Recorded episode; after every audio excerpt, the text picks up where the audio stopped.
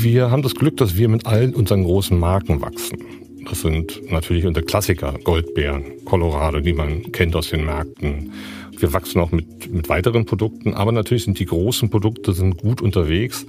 Und so wie die restliche Süßware auch in der Phase der, vor allem in der ersten Phase des Lockdowns, haben sich natürlich die Verzehrsgewohnheiten geändert. Es ist viel weniger außer Hauskonsum statt, stattgefunden. Viel mehr Leute haben zu Hause Zeit verbracht. Und sie sagten es, man ist nicht immer so vernünftig und hier und da wird dann halt auch etwas mehr gegessen. Und davon profitieren die meisten Branchen. Allerdings gibt es auch Bereiche, wo man eben verliert in der Phase. Nämlich da, wo Autoform stattfindet, da findet auch Verzehr weniger statt. Chefgespräch. Ein Podcast der Wirtschaftswoche mit Beat Balzli.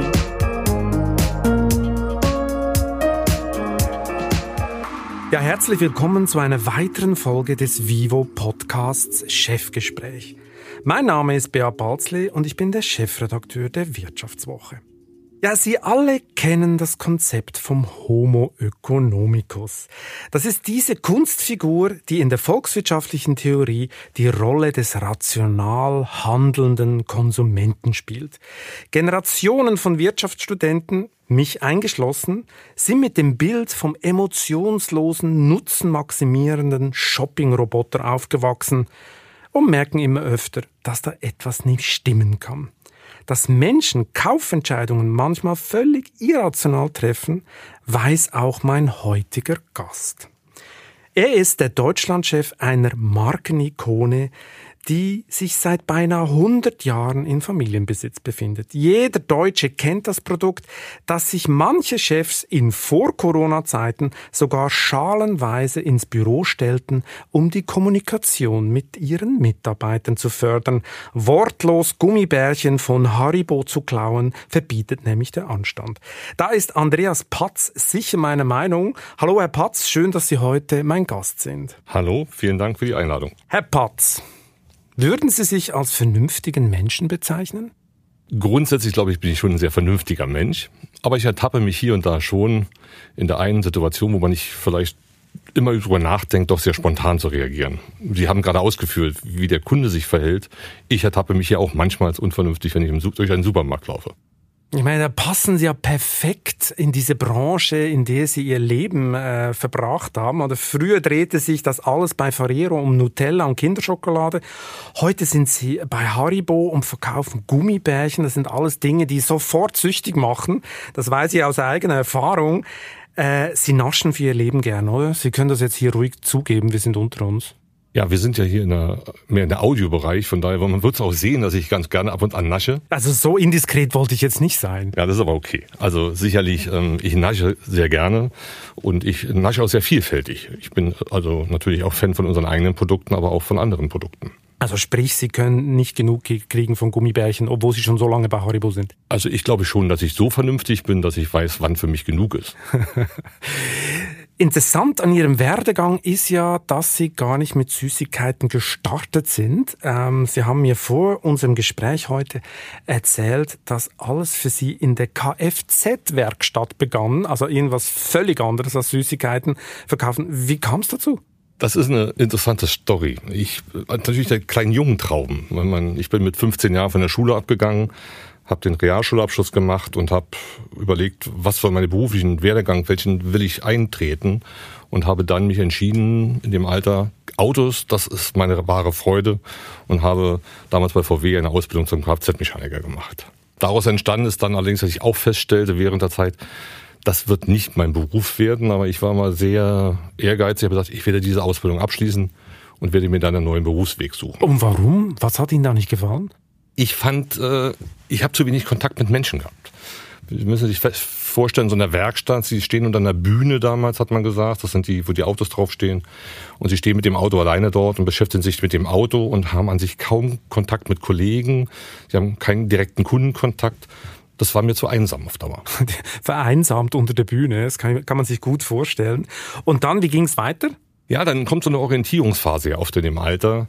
Ich habe dann die Möglichkeit bekommen, nach der Ausbildung, ich musste damals Geld verdienen, auch zu der Phase, und habe ein Angebot bekommen, in einer Fabrik tätig zu sein. Ich bin dann wirklich in einer damals Spinnstofffabrik, wo Stoffe hergestellt wurden, Kunststoffe. und habe dann an einem Dreischichtbetrieb in einem ein Jahr lang in einem Fabrikswerk gearbeitet und bin äh, ja, richtig an der Basis ein Jahr lang gearbeitet. Aber das das Thema Lebensmittel oder so, das war Ihnen ja schon von zu Hause aus so ein bisschen mitgegeben, oder? Also da gab's, aber sind Sie ein bisschen vorbelastet? Erzählen Sie mal. Ja, meine Familie, also meine Eltern in dem Fall, hatten einen ganz kleinen Tante-Emma-Laden in Berlin. Ich bin gebürtiger Berliner und ähm, so einen klassischen kleinen Laden. Das ist fast schon ein Kiosk gewesen, aber eben doch mit Lebensmitteln und äh, dort hatte man den einen oder anderen Kontakt dann auch zu der Zeit noch mit der Industrie. Und ich fand es immer sehr faszinierend, mit den Menschen direkt zu zusammenzukommen. Da war so eine verkäuferische Thematik, die aufgekommen ist. Man musste ja mitarbeiten in dem Laden manchmal, die wirklich Freude gemacht hat. Und was muss ich mir jetzt vorstellen in diesem Tante-Emma-Laden? Da stehen dann diese großen äh, Cola-Frosch-Packungen äh, und so, wie ich sie auch noch aus Kinderzeiten kenne, oder wie war das? Natürlich bin auch ich damals schon mit Haribo in Kontakt gekommen zu der Phase. Wir hatten natürlich auch diese, wir nennen das heute Stückartikel, wo der, man ein erstes Taschengeld für ausgibt. Man hat den ersten 50 Cent oder 50 Pfennig damals ja noch bekommen und hat dann da Kleinigkeiten gekauft, die man sich aussuchen konnte. Die hatten wir auch im Laden. Ja, diese großen Packungen, die erinnern mich an meine Kindheit. Meine, ich gebe es hier offen zu, ich bin bei Süßigkeiten extrem irrational. Und äh, was mir bei Haribo immer in den Sinn kommt, mein Onkel führte früher ein kleines Hotel im Harz. Und wenn ich dann im Sommerurlaub zu Besuch war, wollte ich unbedingt mit ihm in den Großhandel fahren, weil es dort diese Cola-Flaschengummis in der Großverbraucherschachtel gab. Danach war mir immer ganz übel, aber es war schon fast wie Weihnachten und Ostern zusammen, äh, äh, so eine riesen äh, Cola-Flaschen Schachtel zu haben. Wer im Geschäft mit Süßigkeiten groß werden will, muss ja eigentlich dauernd an die Unvernunft der Kunden appellieren. Der zuckerbewusste Homo economicus, der beim Naschen an seine Gesundheit denkt, ist ja eine totale Illusion. Der Homo Haribo, der will es genießen, er will es schön süß. Für diese Erkenntnis hat Ihre Firma allerdings einen hohen Preis bezahlt. In den Jahren 2017 und 2018 gingen die Umsätze im Heimatmarkt zurück, zeitweise gar um 10 Prozent. Was war denn da los? Ich glaube, Sie haben es ja schon angedeutet. Wir hatten, haben natürlich die soziale Verantwortung auch als Unternehmen, dass wir uns dem Thema Zucker stellen müssen. Wir sind bewusst dafür stehend, dass wir ein Genussartikel sind. Wir haben ein Zuckerprodukt. Aber wir haben natürlich auch die Verantwortung zu sagen, gibt es Alternativmöglichkeiten? Und wir sind die erste Firma im Fruchtgummibereich gewesen, die eine zuckerreduzierte Rezeptur an den Markt gebracht hatte. Und darauf haben wir uns dann konzentriert und zu den Zeiten und haben, glaube ich, den Fokus zu weit verloren von unserem Kerngeschäft da der Verbraucher es uns zum Schluss nicht wirklich zurückgezahlt hat. Mhm. Haben Sie denn diese Delle, die Sie da äh, produziert haben, inzwischen wettgemacht? Meine, Sie sind ja dann, glaube ich, äh, zurückgekommen aus dem Ausland, um das ein bisschen zu retten, diesen Markt. Ähm, wenn ich das richtig verstehe, äh, was waren die Ihre erste Maßnahme oder hat das geklappt? Also zum einen, ich verstehe mich nicht als Retter, sondern letztendlich retten wir nicht einzeln. Jetzt müssen Sie nicht so bescheiden sein. Ja, aber zum Schluss ist es ja eine Teamleistung, die man erbringen kann. Und ich habe zum einen habe ich natürlich einen Kollegen, den Herrn Lackhoff, mit dem, dem wir haben uns die Aufgabe angenommen, haben gesagt, gut, wir müssen mit dem gemeinsam, mit dem Team, müssen wir Wege finden, wie wir uns wieder fokussieren und die Dinge, die uns immer ausgezeichnet haben, wieder mehr in den Mittelpunkt zu stellen. Und das ist uns mit dem Team gut gelungen. Wir haben unsere Ziele gehabt für 20 19 das Geschäft zu stabilisieren. Wir haben etwas mehr erreicht als Stabilisation. Wir haben Wachstum wieder erreichen können. Und wir sind auch im ersten Halbjahr, kann ich vorwegnehmen, 2020 wieder positiv wachsend und auch überproportional wachsend unterwegs. Was heißt denn das in genauen Zahlen? Sie bleiben so im Ungefähren. Das ist ja so, wenn man mit Mittelstand, und das ist Ihnen bestimmt nicht das erste Mal passiert, dass man, wenn man einen Mittelstand und Familienunternehmen fragt nach Zahlen, dass man dann die Auskünfte plötzlich ein wenig versiegen. Und so ist es auch bei uns. Wir äußern uns generell nicht zu internen Zahlen. Wir äußern uns ab und an zu Marktzahlen. Die sind für alle zugänglich.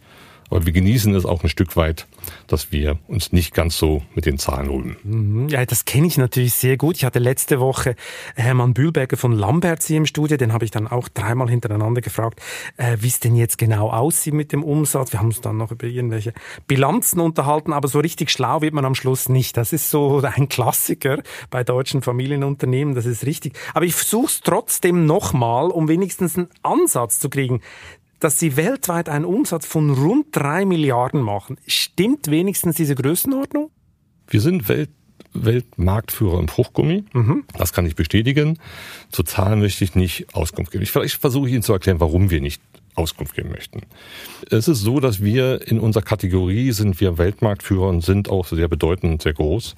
Allerdings im Konzert der ganz großen Player, sagen wir so schön, wenn man über die Großunternehmen, ich nenne jetzt mal ein, zwei, drei Firmen, Mondelez, Wrigley, Hershey, äh, Ferrero, ähm, ist es vielleicht ganz gut, wenn man ab und an ein bisschen unter dem Radar bleibt und nicht überall Aufmerksamkeit erzeugt, wie erfolgreich man in dem einen oder anderen Land ist. So hat man die Möglichkeit, seine Dinge erstmal zu tun und muss nicht zu darauf achten, ob da direkt Reaktionen entstehen. Sie haben es ja erwähnt, 2020, erstes Halbjahr, da haben Sie ein bisschen Wachstum hingekriegt. Also das hat offenbar. Das war schon ein bisschen mehr als ein bisschen. Oh, es war schon sogar ein bisschen mehr. Das, also so genau wollte ich es jetzt nicht wissen. Das war für ein Familienunternehmen, das war jetzt schon sehr konkret. Corona hat Ihnen dabei ja geholfen, oder? Also die schlechte Lockdown-Stimmung ließ die Deutschen Süßigkeiten konsumieren wie noch nie. Das sagen auch alle Marktforscher. Dass Wirtschaft zu 50 Prozent Psychologie ist, trifft offenbar auch auf Haribo zu. Gibt es denn eine Sorte, die bei Ihnen in den letzten Monaten Monaten speziell gut gelaufen ist? Sozusagen so das Anti-Corona-Blues-Mittel von Haribo? Wir haben das Glück, dass wir mit allen unseren großen Marken wachsen. Das sind natürlich unsere Klassiker, Goldbeeren, Colorado, die man kennt aus den Märkten. Wir wachsen auch mit, mit weiteren Produkten, aber natürlich sind die großen Produkte sind gut unterwegs. Und so wie die restliche Süßware auch in der Phase der, vor allem in der ersten Phase des Lockdowns, haben sich natürlich die Verzehrsgewohnheiten geändert. Es ist viel weniger außer Hauskonsum statt, stattgefunden. Viel mehr Leute haben zu Hause Zeit verbracht. Und sie sagten es, man ist nicht immer so vernünftig und hier und da wird dann halt auch etwas mehr gegessen.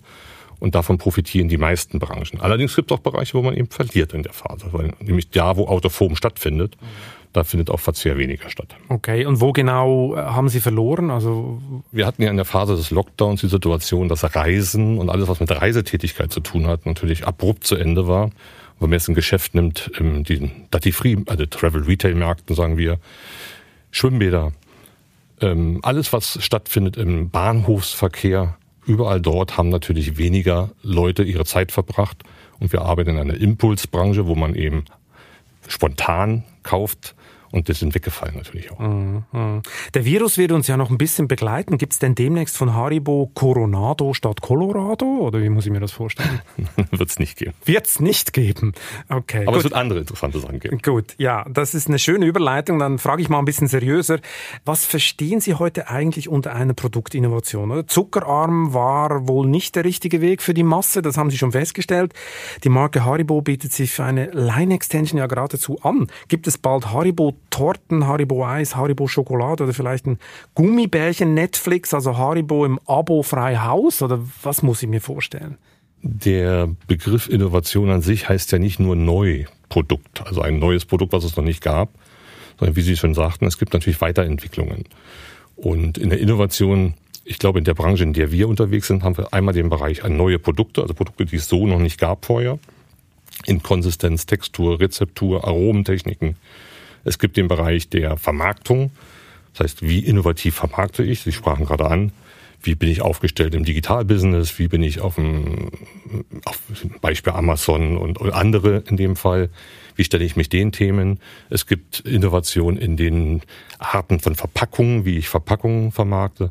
All das sind Innovationen. Ich glaube, wir als Marktführer müssen alle diese Bereiche spielen. Eben nicht nur ein neues Produkt. Aber Jetzt müssen Sie ein bisschen konkreter werden. Also was muss ich mir denn vorstellen, was demnächst kommt von Haribo?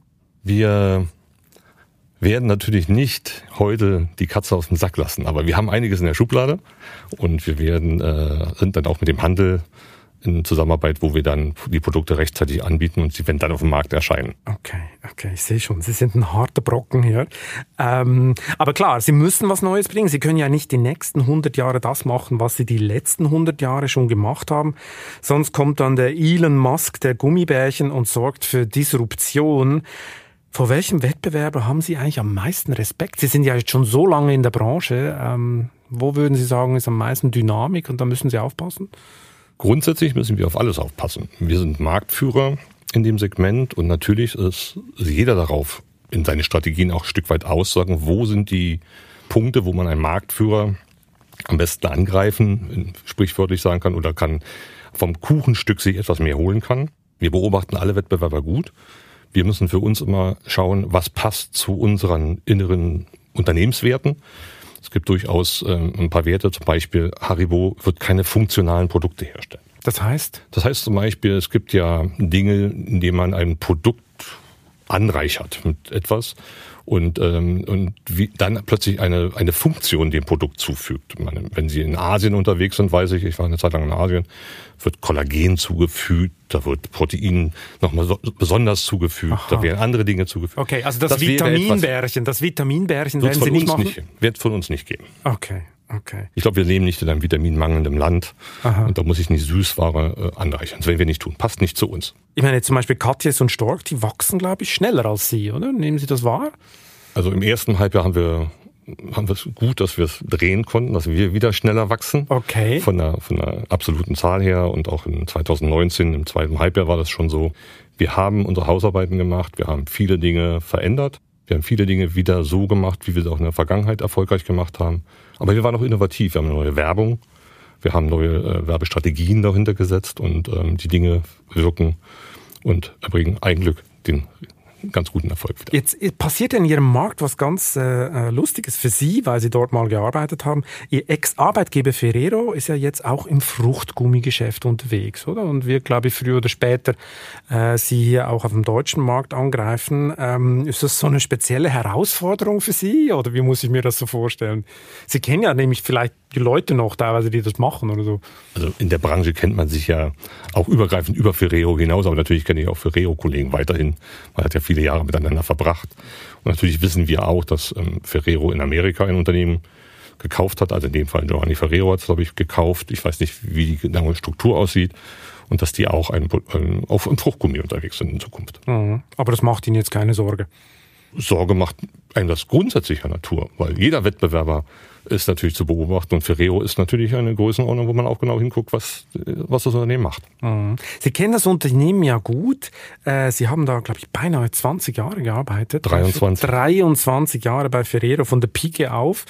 Äh, wie haben Sie eigentlich diesen Wechsel erlebt von Ferrero zu Haribo? Wie war das bei Ferrero? Also ein bisschen italienisch, äh, also ein italienisches Unternehmen, die, die Familie sind Italiener, zu so einem deutschen Mittelständler. Wie, wie muss man sich das vorstellen? Ich glaube, dass meine Erfahrung zumindest, die auf meine Person war, es sind viele Dinge, die ähnlich sind. Wir ist diese Geschwindigkeit, die Möglichkeit, äh, schnelle Entscheidungen treffen zu können, nicht erst über Investmentpläne mit äh, Analysten zu diskutieren. Man kann sich auf das Warengeschäft konzentrieren. Das ist schon mal sehr, sehr ähnlich. Die italienische Kultur ist natürlich in dem Hause mit 23 Jahre ist da.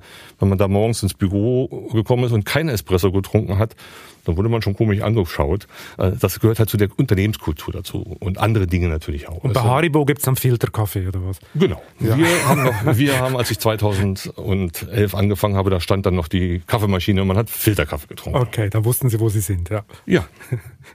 Aber sonst so, also meine, der, der Kontakt zur Eigentümerfamilie, den hatten Sie bei Ferrero vielleicht auch schon.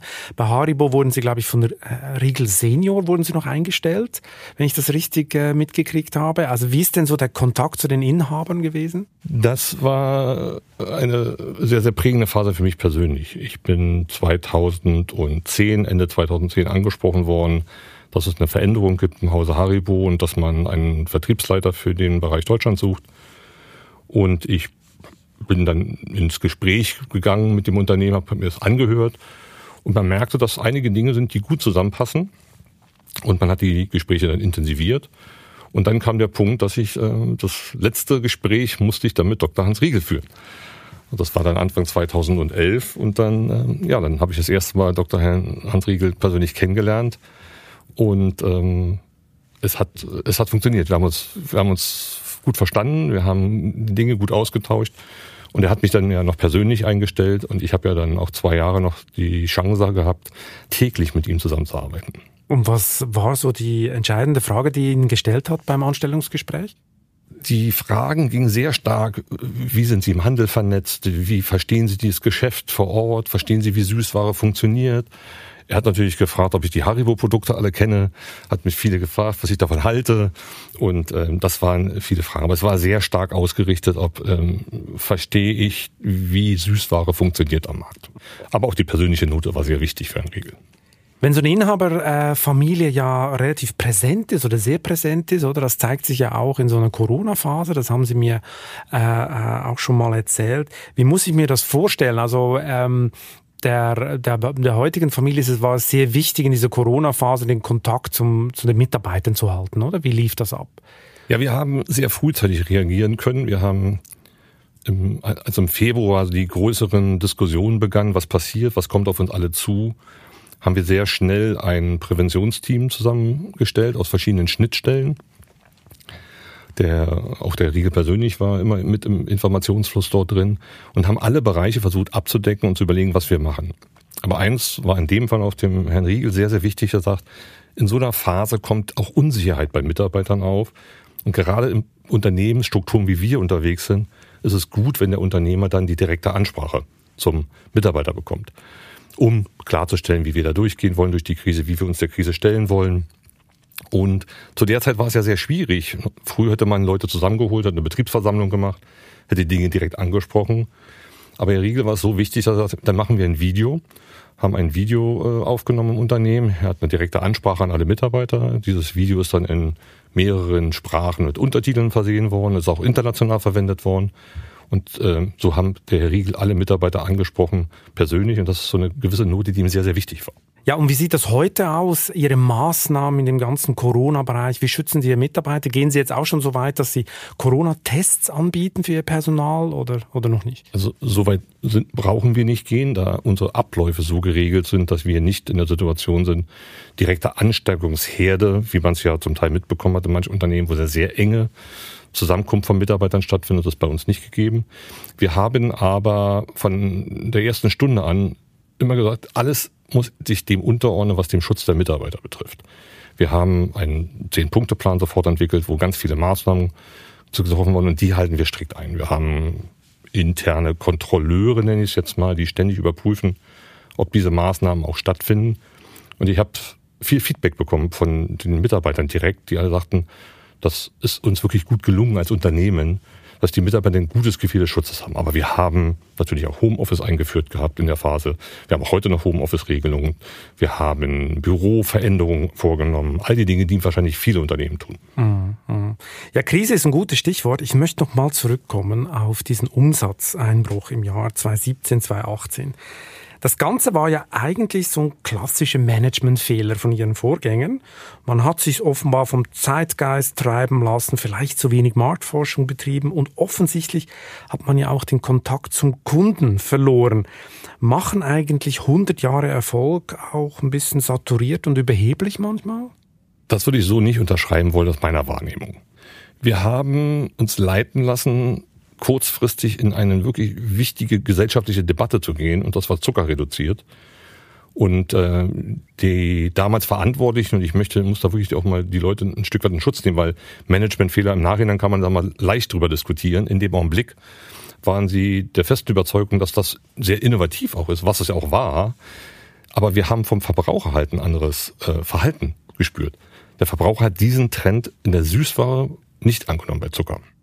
Aber eigentlich müsste man doch seinen Kunden kennen. Wenn man schon so lange im Markt ist, wenn man so erfolgreich ist, da denkt man sich, mein Gott, bei Haribo, da sitzen sicher 30 Psychologen, die das alles durchanalysiert haben und genau wissen, wie der Kunde, äh, wie der Kunde reagiert. Gab es denn damals intern keinen Widerstand gegen den Kurswechsel? Also ich kann mir vorstellen, so altgediente Mitarbeiter, die haben dann vielleicht schlaflose Nächte gehabt, aber sich nicht getraut, etwas zu sagen. Oder? Also generell haben wir nicht die Kultur, dass unsere Mitarbeiter nichts sich trauen zu sagen. Das kann man weiß Gott nicht unterstreichen sprechen. Also Denkverbote gibt es keine, Sprechverbote auch nicht. Beides nicht. Und ähm, ganz im Gegenteil. Wir sind froh, dass unsere Mitarbeiter äh, erstmal denken und zweitens vor allen Dingen auch äußern, was sie dann denken. Und ähm, ich glaube, das ist eine Kultur, die wir sehr wohl wissen zu leben im Haus.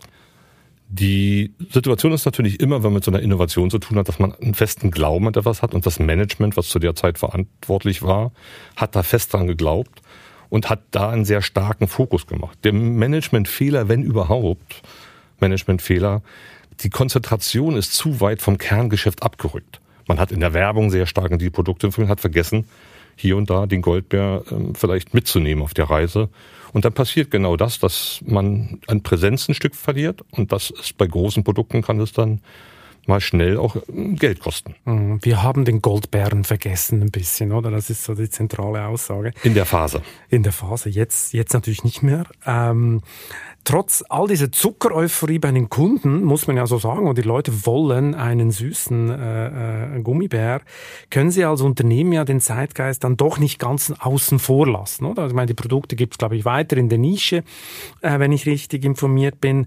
Und es gibt ja noch so ein anderes Thema, wo sie angreifbar sind, oder? Thema Tierschutz, ähm, weil Tierschützer behaupten, die Schweine, die für die Gelatine verarbeitet werden, die seien oft miserabel gehalten. Also meine Tochter zum Beispiel würde mir da sehr unangenehme Fragen stellen. Wie ist das dann in Ihrer Familie? Diskutieren Sie über sowas? Oder ist das ein Thema für Sie? Oder können Sie das nicht mehr hören, diese Gelatine-Kritik? Also wir müssen uns mit dem Thema ja auseinandersetzen. Und ähm, Gelatine als Ganzes ist ja von Natur aus erstmal kein schlechtes Produkt. Wenn man sich heute schaut, dass Gelatine in wie vielen Produktbereichen Gelatine verwendet wird, Kosmetik, in, ganz vielen anderen Artikeln ist Gelatine ein Grundbestandteil des, der, der Produkte. Die Debatte Tierwohl ist ja auch nur ein Thema der sogenannten vegetarischen Trends. Tierwohl haben wir schon sehr lange die Thematiken. Hier sind, glaube ich, auch die politischen Voraussetzungen zu schaffen, dass generell mit Tierhaltung und äh, Tierschutz anders umgegangen wird. Da stehen wir voll dahinter. Wir sind ja nicht im direkten Kontakt zu den Schlachtbetrieben. Wir kaufen ja nicht von einem Schlachtbetrieb zum Beispiel, sondern wir kaufen eine fertige Rohware von einem Zwischenhändler. Wir haben, unsere Einflussmöglichkeiten sind natürlich auch ein Stück weit begrenzt.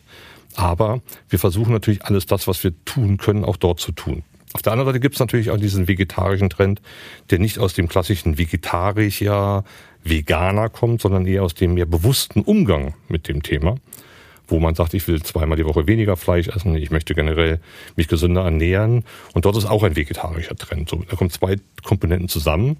Und wir sind ja schon seit vielen, vielen Jahren mit Produkten auch in unserem Sortiment unterwegs, die auch vegetarisch sind. Das älteste vegetarische Produkt ist wahrscheinlich die Lakritzschnecke, die wir schon seit über 90 Jahren bei uns im Sortiment haben. Wir hatten es nicht überall raufgeschrieben mit dem Zeichen, aber die Produkte sind da. Also wir versuchen allen ein Angebot an Produkten zu machen und sind uns natürlich auch bewusst, dass hier wir dem Trend natürlich folgen müssen. Aber Sie verzichten nicht auf Gelatine. Also, ich meine, Sie könnten ja auch eine ziemliche Marktmacht ausüben, oder? Ich meine, Sie, Haribo ist jetzt kein so kleiner Player. Äh, klar, Ferrero ist zweistelliger Milliardenumsatz, aber Sie sind doch auch im, im Bereich von mehreren Milliarden. Sie könnten doch einen ziemlichen Druck ausüben auf die Zwischenhändler und auf diese Industrie. Ich glaube, in der Gesamtgelatineherstellung sind wir kein ganz großer Player. Also sind wir einer von ganz vielen Verwendern von dem Produkt. Was ich für Eis, in Eisgelatine in ganz anderen Unternehmensbereichen.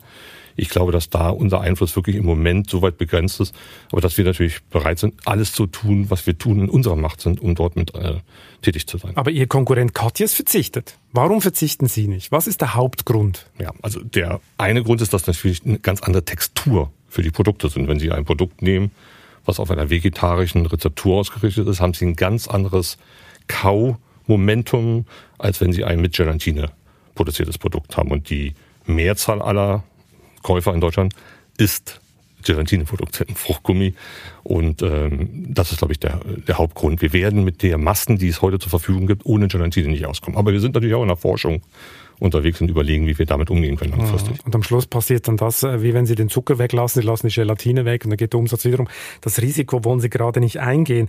Wenn ich das richtig verstanden habe, das Geschäft, aber Sie können mich korrigieren, hätten Sie aber jetzt ohne Gelatine auch ein zweites Problem nicht, weil es geht um das Preisproblem in den Verhandlungen mit Lidl und Co., mit dem Einzelhandel. Wegen der Schweinepest in China gibt es einen unheimlichen Mangel, die Rohstoffpreise steigen und jetzt sollen Sie angeblich aus den Supermärkten fliegen, weil sie sich nicht einigen können beim Preis. Ist das so oder ist das jetzt ein reiner Showkampf? Oder muss sich Deutschland darauf einstellen, dass sie keine Gummibärchen mehr kaufen kann? Ich bitte Sie zu verstehen, dass wir in Phasen, in der wir gerade sind, nicht zu Themen des, unserer Kunden Stellung nehmen können. Das sind sehr vertrauliche Gespräche. Das sind, man befindet sich in einer Verhandlung. Ich habe gerade ja ähm, auf den Bericht natürlich gelesen, den Sie auch gelesen haben. Und es stimmt, wir sind auch mit dem einen oder anderen Kunden temporär vielleicht nicht in der Zusammenarbeit. Ich glaube aber, das ist eine ganz normale Phase, die generell in den Preisverhandlungen hier und da stattfinden. Mhm. Das ist so ein bisschen Machiavelli, ein bisschen Machtkampf äh, bei dem Ganzen. Aber Deutschland muss also nicht befürchten, dass der Goldbär nicht mehr erhältlich ist in den großen Supermarktketten. Ich würde das definitiv unterschreiben. Gut. Ja, Bleiben wir auf einer allgemeinen Ebene und bleiben wir noch mal bei diesen Verhandlungen im Einzelhandel. Die gelten ja so als die härteste Schule für Kaufleute, oder? Habe ich mir sagen lassen. Hermann Bühlbecker von Lamberts erzählte mir letzte Woche, dass es da mitunter ziemlich ruppig und stillos zugeht. Ich meine, Sie sind jetzt so lange im Geschäft, Sie sind so lange im Vertrieb. Man kann, glaube ich, sagen, Sie sind sicher äh, der absolute Vertriebsprofi. Haben Sie eigentlich in diesen Jahren eine persönliche Verhandlungstaktik entwickelt, wo Sie genau wissen, okay, wenn der so anfängt, dann mache ich meinen Schachzug so oder, oder macht man sich vorher auch so ein bisschen einen Schlachtplan, wenn man in solche Verhandlungen geht? Oder wie muss ich mir das vorstellen? Natürlich bereitet man sich auf Gespräche, die standfinden, gut vor. Aber an sich ist ja das Ziel beider Seiten gleich. Wir wollen versuchen, gemeinsam ein Geschäft weiterzuentwickeln und attraktiver zu machen. Und von daher muss man sich individuell immer auf gewisse Situationen einstellen und Sie verstehen sicherlich, dass ich jetzt nicht sage, wie genau. Ähm, da gibt es sicherlich unterschiedliche Taktiken und jede Unternehmen hat unterschiedliche Strategien vorzugehen und wir haben unsere auch. Was war denn die härteste Anekdote so, die Sie erlebt haben? Oder was sind denn, wenn Sie die 30 Jahre zurückdenken, wo Sie sagen, oh, das war echt außergewöhnlich in diesen Verhandlungen oder Sie sind aufgestanden und rausgelaufen, weil Sie dachten, nein, das kann jetzt nicht sein, da geht es zu weit. Gab es mal so einen Moment, der wirklich außergewöhnlich war? Oh, ich glaube, da gibt es viele in 30 Jahren. Gibt es viele? Ja, wir haben noch ein bisschen Zeit. Aber jetzt spontan ähm, äh, gab es mal in der Vergangenheit, ich möchte nicht sagen, in welchem von den Unternehmen, wo ich tätig war, aber es gab sicherlich mal eine Situation, als ich in einem Raum war und werde ich auch nicht vergessen, war noch ziemlich jung im Geschäft, war Key-Accounter, war mit meinem Chef zusammen im Unternehmen und dann ist man äh, in so ein Gespräch gekommen und dann hat die andere Seite ähm, zwei Einkäufer, sehr bekannte Einkäufer zu der Zeit auch, und dann schlug der eine plötzlich die Hand auf den Tisch und die Gläser flogen hoch. Und dann hatte man so dieses Gesamtgefühl so einer, einer knallharten Verhandlung. Und dann hat mein Chef gesagt, so, und jetzt ist, glaube ich, der Punkt, wo wir die Bücher zumachen und einfach mal nach Hause fahren und überlegen, wie wir weitermachen.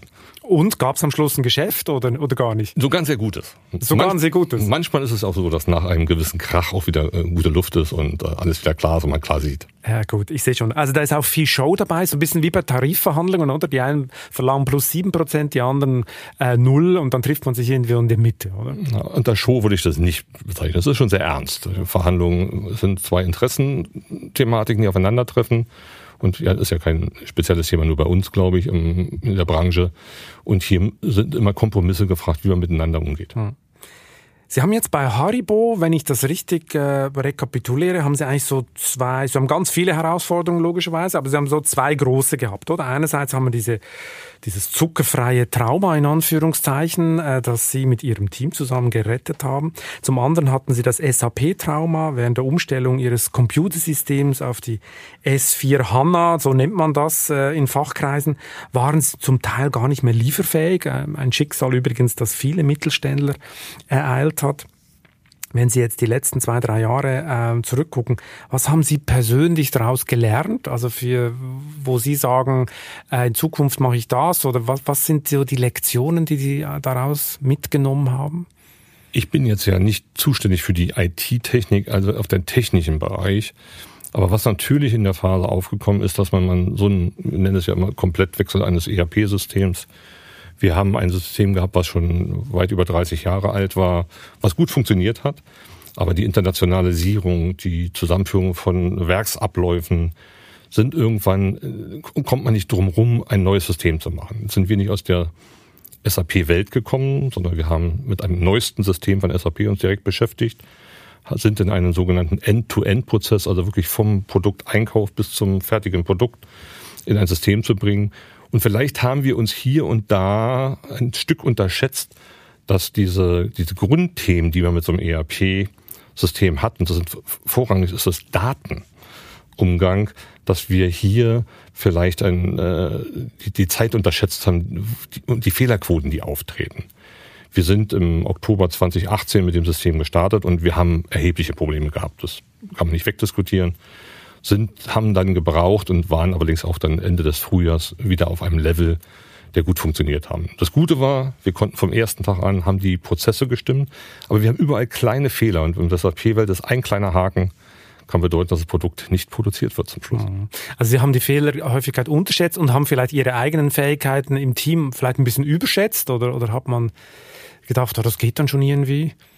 So hart würde ich es nicht bezeichnen, aber natürlich, wir arbeiten mit Menschen und Menschen müssen mit Systemen arbeiten.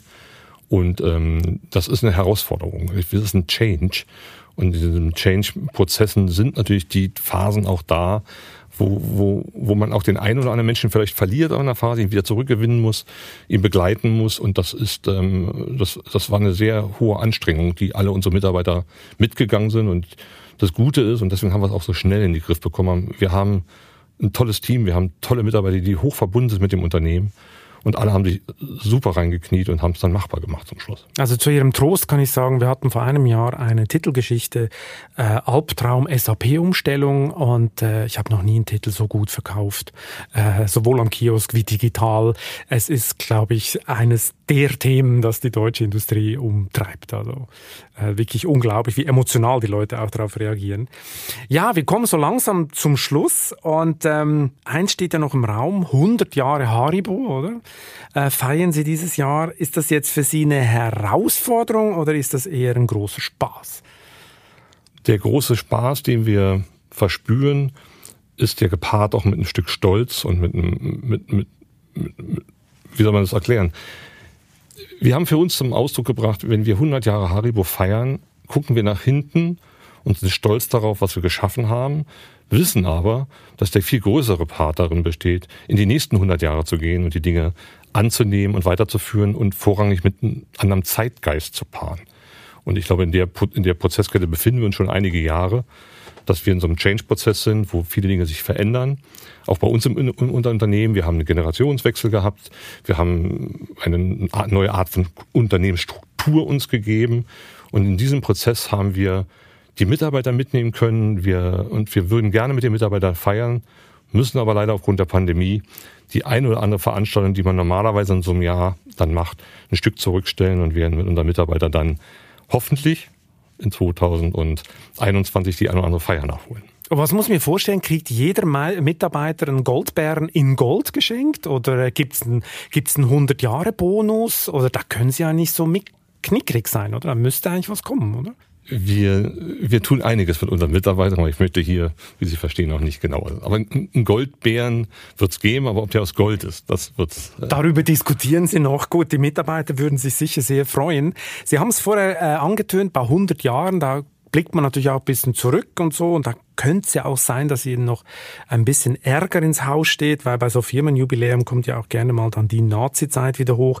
Ein Mitglied der Besitzerfamilie trat ja noch 1944 äh, der NSDAP bei.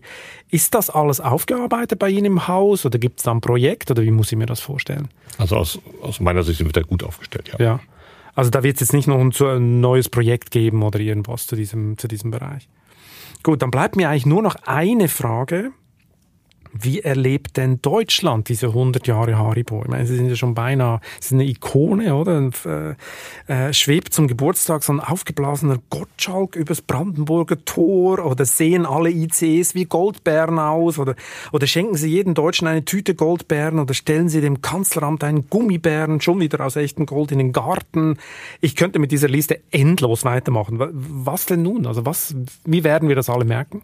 Wir haben ja eine äh, sehr innovative Kampagne gefahren Anfang des Jahres, wo wir den unseren Unternehmen mit eingebracht haben in gemeinsam 100 Jahre Haribo, wo wir sind ja ein Produkt für Jung und Alten, haben, haben sehr viel unternommen in der Werbung, wir haben viel unternommen in der Kommunikation, diese, diese Verbundenheit darzustellen. Wir haben natürlich einige Dinge machen wollen, die aufgrund der Pandemie nicht machbar waren. Wir wollten Städtereisen machen, wir wollten in Städte große Themen machen, wir wollten vor allen Dingen an den Verbraucher direkt ran, wollten ihn mitnehmen auf der, auf der, auf, auf dem, auf der Feier und mussten natürlich durch die Pandemie vieles zurückstellen und ähm, haben natürlich dann auch reagiert und haben halt einige Dinge einfach zum Schutz der, der Menschen auch ähm, dann zurückgestellt. Ja, dann vielleicht doch Corona statt Colorado, oder? Vielleicht, ich nehme es mit. Sie nehmen es mal mit in Ihre Innovationsabteilung. Herr Patz, vielen Dank für das tolle Gespräch. Äh, äh hoffentlich bis bald mal wieder. Ja, wäre wär schön. Vielen Dank. Ich bin jetzt so inspiriert von Haribo, dass ich mir den Karlauer nicht verkneifen kann. Die Wirtschaftswoche macht Leser froh und Zuhörer ebenso. Denn für Sie gibt es jetzt an dieser Stelle wieder ein Geschenk, nämlich einen Gutschein in Höhe von 29,99 Euro, um vier Wochen lang kostenlos alle Inhalte der Wirtschaftswoche lesen zu können. Als Heft zu Hause und natürlich digital. Geben Sie den Code Chefbüro, Klammer mit UE, Klammer zu, unter vivo.de slash Code ein. Alle Infos dazu finden Sie auch in der Episodenbeschreibung. Ich freue mich, wenn Sie das Chefgespräch abonnieren und Kritik, Lob und Anregungen hinterlassen. Bis zum nächsten Mal. Das war Chefgespräch, ein Podcast der Wirtschaftswoche mit Beat Balzli. Unser Podcast wird produziert von Sandra Beuko, Anna Höhnscheid und Ellen Kreuer. Neue Folgen erscheinen immer freitags wie Sie unseren Podcast abonnieren können. Dazu finden Sie alle Informationen unter vivo.de slash podcast. Herzlichen Dank fürs Zuhören und bis zum nächsten Mal.